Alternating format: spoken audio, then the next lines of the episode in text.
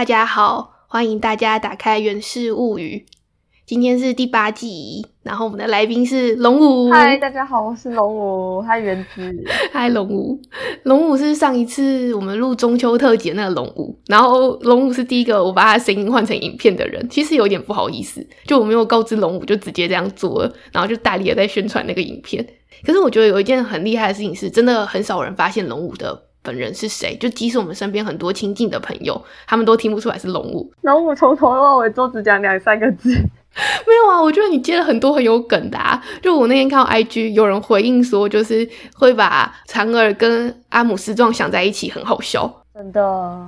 人生需要一点这些润滑剂。今天这一集其实是延续之前的内容，继续要讲我们的欧洲公路旅行啦。这一集节目会跟之前有一点点不一样的地方，是我之前公路旅行讲到哪就展开那里的冷知识，然后一直无限的扩展下去。然后我觉得这可能不是办法，因为 上次录了两集，连第一天都还没讲完，好可怕。所以我决定还是换个方式，我会先分享这一趟旅行的一些过程跟心得，然后到最后的时候就展开其中一个冷知识，这样大家也会觉得比较完整。不会有一种听到一半又断掉的感觉。好，其实龙武我觉得也算是国内旅行的佼佼者了吧。龙武本人是有一点强迫症的，是不是待不了在家里？不过其实你一般周末旅游你会过夜吗？还是你就是来当天来回的距离啊？我大多都是礼拜六就是玩整天，那礼拜天就休息，可能下午再出去晃一下，对，去跑个步啊这样。真的很户外型，像我的话，通常。礼拜六、礼拜天就是会约到一个朋友家打桌游，隔天就会觉得，嗯，这个礼拜已经出去过，所以隔天要在家里面好好的休息一天。全部是室内活动，几乎很少有室外活动。大概就是走不会超过两千步的，就是走下楼上车坐下，然后再走上楼到别人家再坐下。OK，真的是辛苦你了。所以这九天八夜的公路旅行对我来讲是一个特别就是难得的出门经验。然后可能讲的有点过头了，我们稍微回顾一下上一集说到哪。上一集呢，我们说到我们去雅琛吃完了猪脚，德国猪脚，然后经过卢森堡，不小心就超速，然后收到一张超速罚单。哇！那现在呢，我们就要继续往我们第一天晚上的住宿地前进啦。我们那天晚上是住在法国北部的一个小城市，叫 Mace。这个城市就是只是沿途经过一个小城市，我们想要选一个又便宜又靠近我们的目的地的地方。嗯，所以大概在晚上八点左右，我们终于到达了目的地。在台湾应该一般晚上八点都已经是天黑的状态了吧？对，该不会那边还是天亮吧？没错，那一趟旅程因为是在夏天，我们每天其实大概都是九点半左右才天黑，所以我们的一天的时间其实很长。这也是为什么导致我们后面很懒散啊。好，我想听。你会觉得一天很长？嗯，比如说我们八点才到住宿地，如果以正常的在台湾的情况，你会觉得这也太晚了吧？但我们那时候就会觉得哦还好啊，天看起来还亮的，然后才准备要去吃晚餐。那我们那时候八点到之后，就不慌不忙的开车开了二十分钟到 Mace 的市区，然后想说去吃个晚餐。结果逛一逛之后，就逛到晚上九点左右，天黑了，也不知道要吃什么，所以我们就决定回旅馆吃泡面。就最后还是没有在外面吃到晚餐。对，最后还是没有在外面吃到晚餐。我们就是不知道去干嘛，晃了一圈。哦，有，我们去买了麦当劳，我们买了鸡块。OK，有画面。我们住的那个地方其实也蛮有趣的，就是因为我们选了一个乡下的地方，它旁边都是田园。哦。旅馆的 B N B 主人他们也住在那，那他们在周围就是养了葡萄啦，种了很多那种植物。他们是种葡萄，不会养葡萄。对，种了葡萄，然后有养一些就是小动物。然后我们住的旅馆的房间外面就有一个很大的露台，我们后来就坐在露台上聊天。有穿衣服吗？有穿衣服，有穿衣服，因为我们这趟旅程只有一对情侣，所以还是要穿衣服，不然有点怪。OK，好。然后，而且那个地方是 B N B 嘛，所以隔天早上起来的时候，那个旅馆的妈妈，就他们其实一家人住在那地方，然后妈妈帮我们准备他们的乡村早餐。要不要猜一下，就是法国的乡村早餐会有什么东西？想想看，他妈妈是不是微胖，然后穿一个围裙？对，就是你想象中的话，他有奶奶，他那边有奶奶、妈妈、爸爸、儿子，然后都不会讲英文，只有儿子会讲英文，他们就会用微笑来解决很多事情。所以看到你不管怎样就是微笑，想一下那个画面哦。我猜法国人的早餐是吃甜的，有一点点对，有很多果酱，因为法国人嘛，其实应该不是只有法国人，欧洲人他们的主食都是面包，所以他们就是帮我们准备了很多法国面包哦，然后配上很多的果酱，然后因为我说乡村感很重，所以这些果酱都是自制的果酱，有就是梅子果酱啊、草莓果酱啊。还有甚至优格也是自制的优格，就连优格都他们自己做的，享受一个非常惬意的法国乡村早餐。哦就是这种慢慢的很享受，不错。很慢很慢，所以我们那天早上十一点才出发。我觉得这是年纪大就是有这个问题吧。我记得以前大学的时候，如果去别的国家玩出游的话，应该都是七八点就会起来，因为就会觉得要尽量去多一点地方。然后我就自从开始工作之后，就连旅游都会变得很懒散。那天我们就是大概十点起来，然后混到十一点才出发。我觉得这就是有上班以后体会到的休息是这样。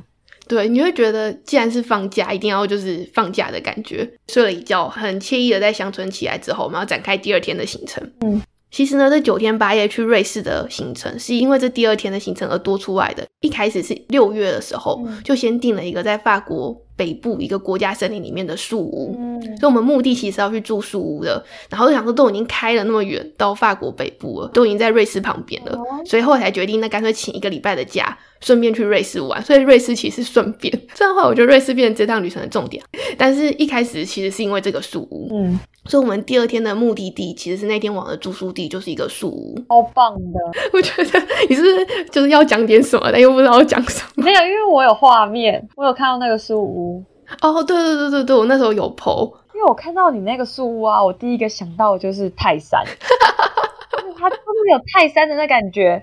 泰山不是在树屋上面吗？我觉得观众可能很难想象，那个树屋有十五公尺高，大概是三层楼，诶，它就是在一根树上。那个时候我爬上那树，那树是会晃的，就是你 那个树屋是会跟着树一起摇晃蛮，恐怖的啊。而且有一堆绳子，所以那个泰山感，我觉得大概是这样来的。嗯，好，不过树屋是我们今天的目标行程啦。那我们早上十一点就从法国北部 Metz 这个城市出发，第一站其实想要去的地方是 Coma。Coma 这个城市呢，我觉得你应该不知道是哪里。不知道，但是听过。听过吗？我其实一开始并不知道这个城市的存在，可是呢，因为它跟我一个很喜欢的东西有关联性。来，我问问你，好哦，宫崎骏的系列作品里面，你最喜欢的是哪一个？霍尔的移动城堡吧？没错，你怎么知道？没有，我是乱猜的。你也最喜欢吗我？喜欢啊，因为它里面的房子很缤纷啊。就是 Coma，它其实最大的特色就是它是霍尔的移动城堡里面苏菲的故乡的发源地，就像台湾的九份是神隐少女的启发的概念一样。你有看到霍尔在飞吗？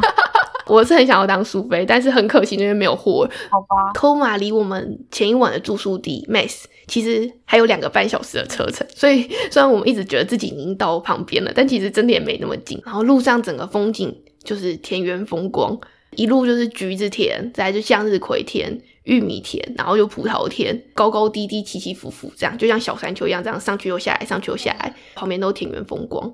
能想象我那时候是坐在后座，看着这样的风景，会发生什么事呢？睡着，没错，好可惜哦。我就睡着了，而且明明就已经烧到早上十点才起来哦，然后还可以这样晃一晃，又睡着了。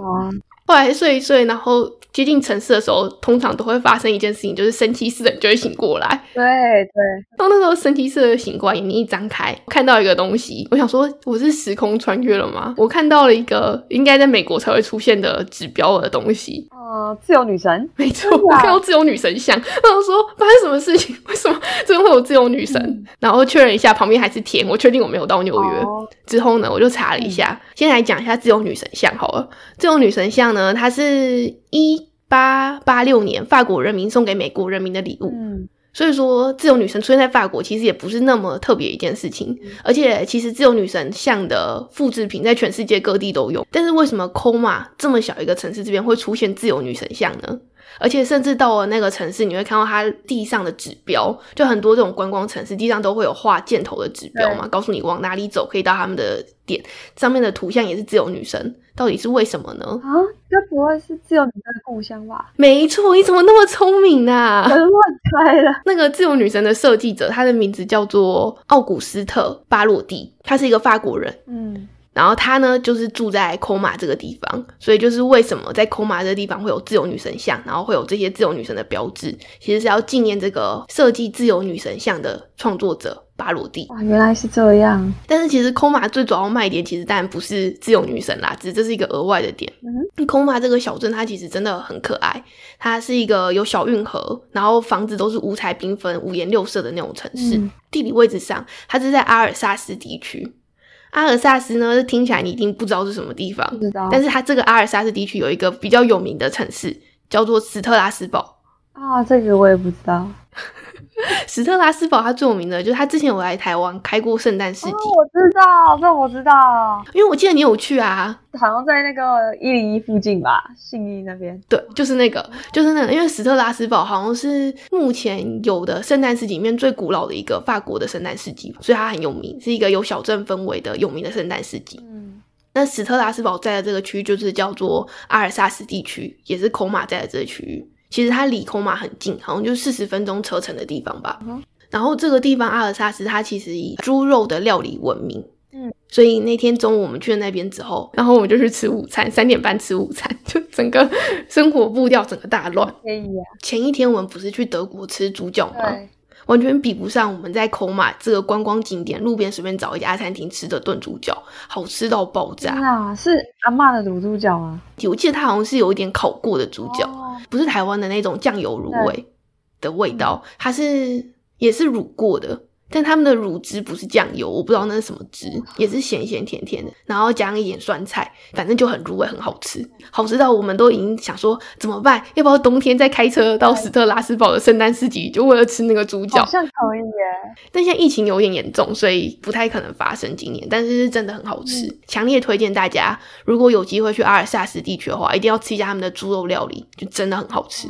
这个可以笔记下来。然后后来吃完午餐之后，我们就还是在小镇晃了晃，然后大家就是去找 我心目中最想要看到的霍尔的移动城堡的那个场景。一路上看到很多甜点店，因为你知道法国其实算是甜点也比较有名的地方。然后一开始我们就一直很想吃甜点，然后在里面我就看到一个我觉得很神奇的东西，你知道可丽露吗？知道，我喜欢吃，你看过可丽露大概长什么样子？就是它就是一个咖啡色的，然后像一个布丁，但是是瘦长版，没错，然后 size 呢？拳头的一半吧。没错，大概就那个 size，对不对？你知道我在那边看到多大的可丽露吗？我看到比脸还要大的可丽露，而且它是用公斤计价的，好可怕！因为那个真的形状就是可丽露的形状。啊然后就去查嗯，然后发现可丽露的故乡真的是在法国，没错。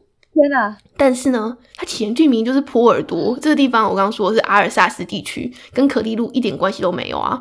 只有再去查，才发现原来那个东西不是可丽露，它虽然跟可丽露长得很像，但它的名字其实叫做咕咕洛夫。哦，这个我就没听过啊。我也没听过，它其实叫做奶油圆蛋糕。哦，然后这个咕咕洛夫呢，它起源地有很多的争议，在法国阿尔萨斯地区，就是这个区域，还有德国南部，还有奥地利都有这种东西，所以他们都说咕咕洛夫是他们的发源地。我查到这样，人家是说它吃起来有点像是面包的口感，就比较能理解它为什么会那么大一颗，然后以公斤计价，因为它可能就是他们当食物在吃的东西。这画面好浪漫哦，好想要去法国，但是抱了这么大一颗，好像也不是很浪漫。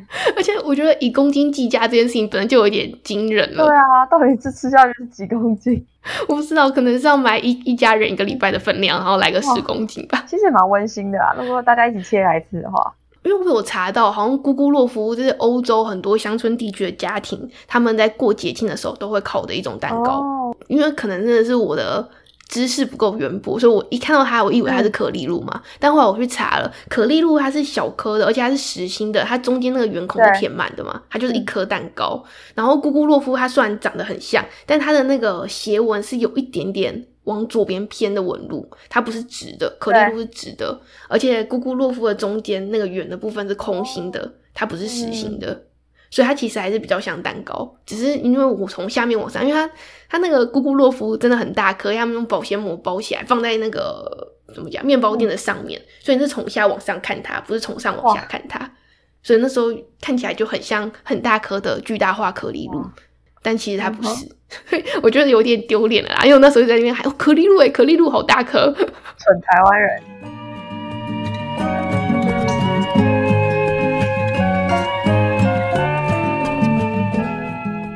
逛完科马之后，其实已经五点多了。然后我们那一天第二天的目的地其实是素屋嘛，然后苏武离科马其实又有两个多小时的车程，所以一直我一直说已经到附近了，但其实一直都不近，因为 Koma 是在那个国家公园的东边的位置。然后我们的住宿地在在国家公园的西边，所以基本上就是我们要穿越整个国家公园到达住宿地。哇！然后一开始的时候，我们觉得我们时间很充裕，我们一直觉得我们会有时间可以去国家公园里面看走个步道啊，看看湖。想太多。但因为我们离开孔马的时候已经下午五点了，我们不想要等到天可以才到树屋，因为那树屋其实蛮贵的，而且提早很久预定，所以我们还是希望可以赶在就是太阳下山之前到。这边还是可以分享一下，就是经过这国家公园看到的景色啦。其实它其实就是森林国家公园，然后是有山的，微微的山丘，不算很高的山。然后我自己的感觉是有点像在开北宜公路的感觉，但我觉得有一点不太一样的地方就是 那个地方路边会有告示牌，告诉你可能会有鹿出现，然后再开开可能就有告示牌告诉你有牛可能会出现。这在台湾好像就不太会有这种告示牌，应该没有吧？我不记得台湾有还是有？台湾哦，对啊，顶多黑熊。有吗？有熊的牌子哦。嗯，要很高山，那或者说有时候会遇到猴子。真的假的？在台湾可以看到野生的猴子哦。那下次我带你去看。我好想要去看猴子哦。我在台中爬山，就看到猴子跟飞鼠一样是用飞的，不是它长翅膀哦。它从高高的树，然后到比较低的树，大概三公尺高，它是就是展翅，不是展翅，对不起，是张它的双手跟双脚。就像是飞鼠一样这样跳下来，技术之好，就是带你去看一下。因为我觉得毕竟是原子嘛，都已经去了树屋，还是要练一下这个 猴子界的那个。就爬到树上之后，然后就展开来。对，对，要展开跟飞鼠一样。我不知道我飞不飞得到，我可能会先摔死。嗯呃，对，我还真的蛮想看猴子哦。其实我刚漏掉一个点，我们不是前一天晚上住在 Mass 吗？对，到的时候其实那天晚上，所以我们就没有好好看到周围的房子景色。隔天早上醒过来之后，然后就看到 Mass 周围的那个房子，嗯，发现那个房子长得很像摩洛哥的房子，哎，哦，后来想想才觉得不太对劲，因为其实是摩洛哥被法国殖民过，所以应该是摩洛哥房子像法国的房子，但不是法国房子像摩洛哥房子。嗯，为什么会调这？是因为我突然想到，那时候我去摩洛哥，摩洛哥有一个地方也是在山上，景点就是。去找猴子，所以我们那时候有一次是到摩洛哥山里面，然后就在山里面一直不停的找猴子，一直不停的学猴子叫。这 导游没有帮我们，导游把我们丢在那个地方，然后叫你们学猴子叫。他跟我们说，这片山林里面的景点就是有猴子，然后叫我们自己去那边看，能不能有机会看到猴子。然后就把我们丢在那个地方。他们想说怎么办？因为方圆望过去，你是真的看不到猴子的。然后我们就只好开始学猴子叫，然后一边走一边叽叽叫，然后叫了很久之后，然后终于看到一群猴子出现。有愤怒吗？他们没有愤怒，他们离我们有点距离，因为导游叫我们不要靠近他们，可能会被抓。真的，所以刚刚你说在台湾可以随意看到猴子，让我真的很羡慕，因为我那时候找猴子找的好辛苦。欢迎大家打给我。呃，好，我们还在赶路嘛，然后那时候开一开的时候，中间又经过个地方，我觉得很有趣的是，因为那里有山嘛，所以在欧洲大部分只要是够高的山，在冬天都会变成滑雪的场地。啊，因为我们去的时候是夏天嘛，是没有雪的。我们那时候就经过看到一个地方，很多人在聚集，跑过去看了一下，嗯，发现。大家都在那边滑草，就那里原本冬天是滑雪地，就夏天大家在那边滑草，我就觉得哎，这也是一个蛮好的物尽其用的方式。对，真的，就很开心的在那边又逗留一下，就继续有赶路了。大概晚上七点左右的时候，我们就终于到了树屋，这时候天还是亮着的，好棒。第二天的行程我们就先分享到这里，树屋的部分呢，我们就下一集再继续说，因为我们我们现在要开始展开这一集的一个知识点啦。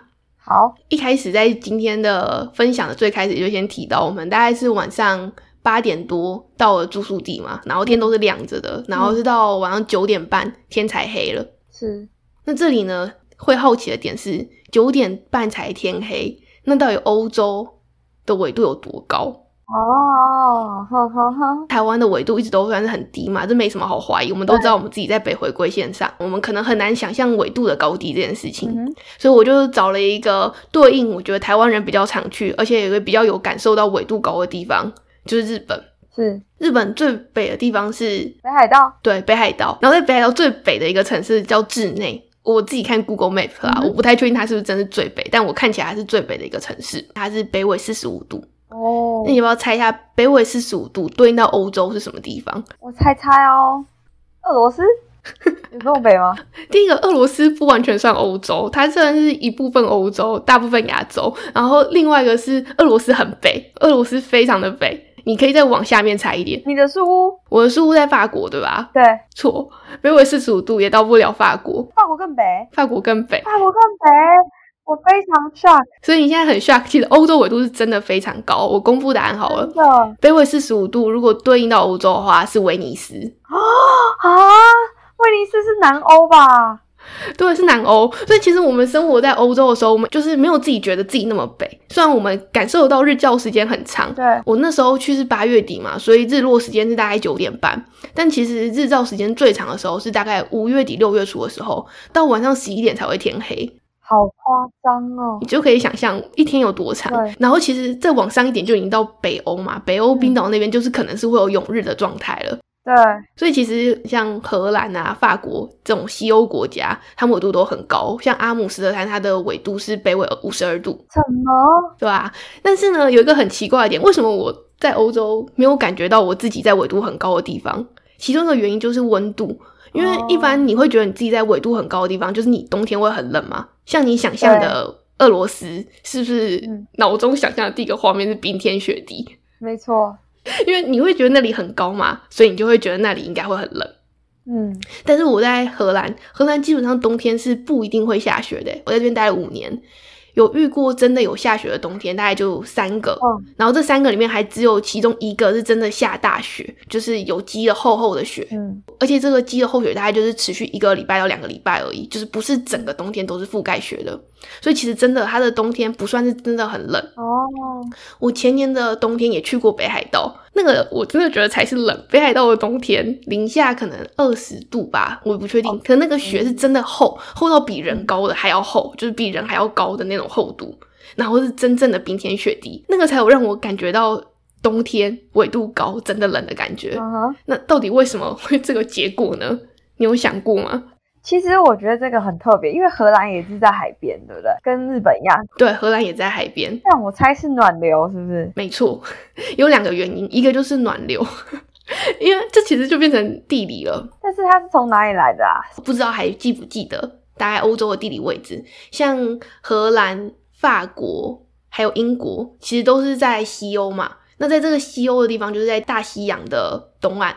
那在大西洋的东岸这个地方呢，有一个叫做北大西洋暖流的东西，会经过西欧跟北欧的地区。所以像荷兰这种是靠在海边的，它就会受到这个北大西洋暖流的帮助，而让它的海洋的流域是温暖的，所以它就不会有结冻的现象。棒，那为什么会是暖流呢？因为地球偏转力的关系，北半球的风都会往右偏，所以就是吹西风；南半球风往左偏。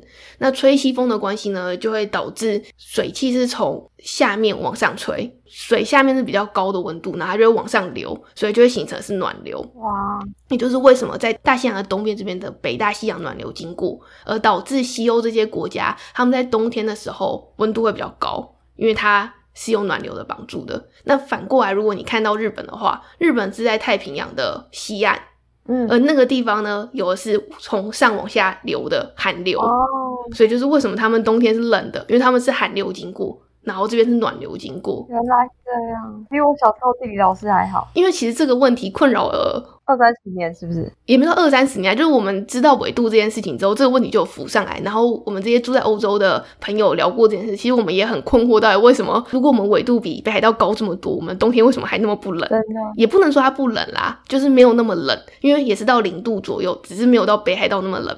那时候我们就有猜想到，就是弟弟可能学过这件事情，只是我觉得记忆有一点久久远。了啦。对，但是如果是去像德国啊那种地方的话，他们冬天就会很冷，就是大陆性气候，他们就没有这种暖流啊，还有风的帮助。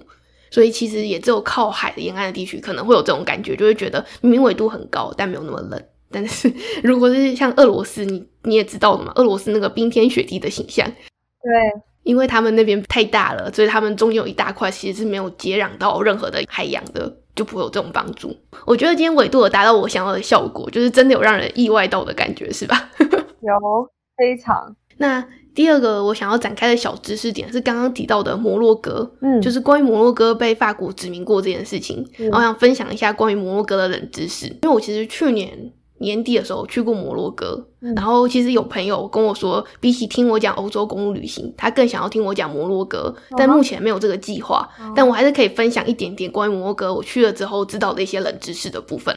就第一个是摩洛哥他们的官方语言，虽然其实是阿拉伯语跟波波语波，波语波波语是什么呢？嗯先问一下，你知道摩洛哥的地理位置吗？不知道，我想象的是在中东。因为名字听起来很中东，对不对？对啊但其实它是在非洲北边，它是一个北非国家，，OK，然后离欧洲其实很近的，就隔一个海峡而已。嗯有一艘渡轮，好像是从葡萄牙南部的一个城市，可以直接开到摩洛哥的。哇，所以我之前去摩洛哥的心得是，它那边其实还蛮西化的，并没有我们想象中的非洲国家未开化的感觉。他们那边其实很开化的。那当然，部分原因就是他们被法国殖民过。哦，刚刚讲了他们的官方语言其实是阿拉伯语跟波波语。嗯，那什么是波波语呢？这就要提到摩洛哥一开始的历史了。摩洛哥他们那边的原生种族，其实你想，它是非洲国家，所以应该会是原住民就是非洲原住民是吗？对，是黑人，就是非洲原住民，没错。所以其实博博尔人他们就是比较像是你想象中的非洲人的样子。哦那他们是原本一开始住在摩洛哥这个区域的原生的民族，嗯但后来呢，在历史的过程中，他们当然是被阿拉伯人攻打了嘛。因为阿拉伯人曾经在一段历史在那个区域很强大，这大家应该知道。所以阿拉伯人在那个时候就是打下了那个区域几乎所有的附近的国家。所以后来呢，摩洛哥的区域就受到阿拉伯文化很严重的影响。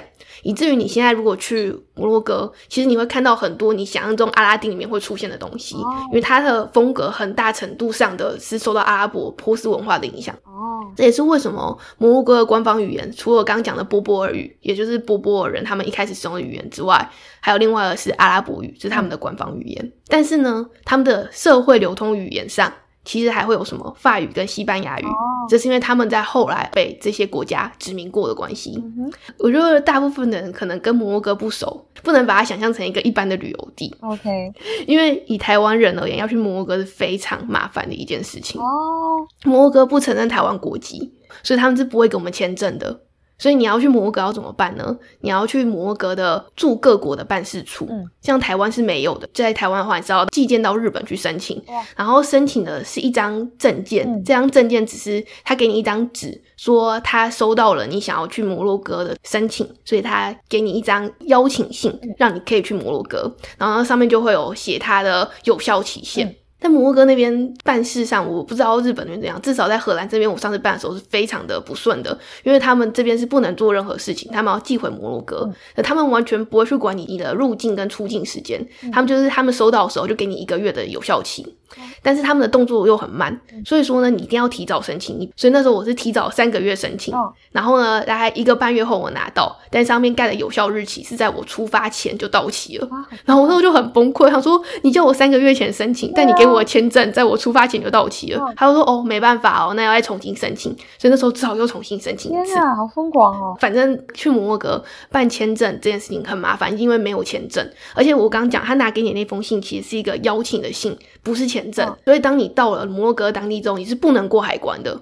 你必须到那边之后去找他那边的当地机场那边的警察的办事处，嗯去请警察再给你盖认可的章，你才能拿那张通行证走出去。一样过不了海关，因为从头到尾台湾的护照是不被认可的。哦，然后再加上我刚才也提到，摩洛哥他们的办事处其实是很不方便，因为他们不讲别的语言，他们只讲法语跟阿拉伯语，也很难沟通。你跟他讲英语，他也不理你。基本上我自己是觉得啊，去摩洛哥真的很困难。哦，然后再来讲一讲，我觉得也一个蛮特别的吧，就是到摩洛哥之后，发现到处都会有他们国王的 照片。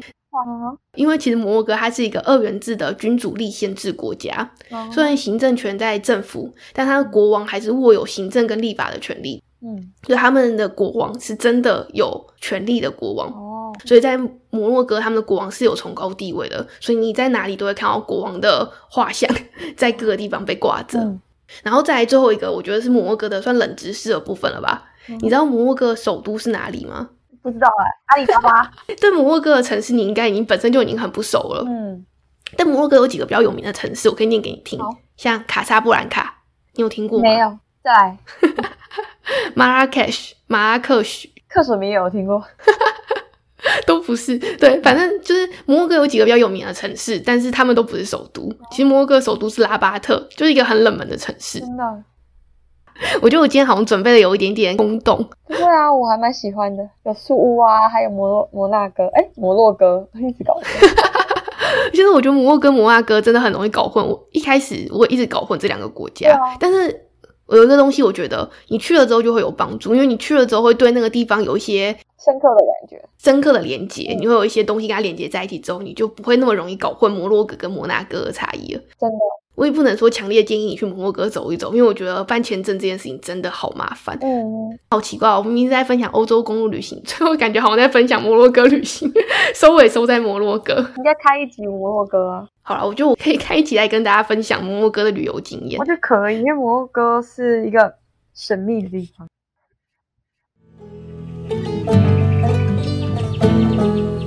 那这一集内容就大概到这边结束啦。那在节目的最后。要记得跟大家说，已经听到这里的观众朋友要干嘛？要订阅，对，要订阅，订阅。然后如果喜欢的话，记得去帮我 Apple Podcast 评分加留言哦，谢谢大家，谢谢大家。那我们下礼拜见喽，拜拜，拜。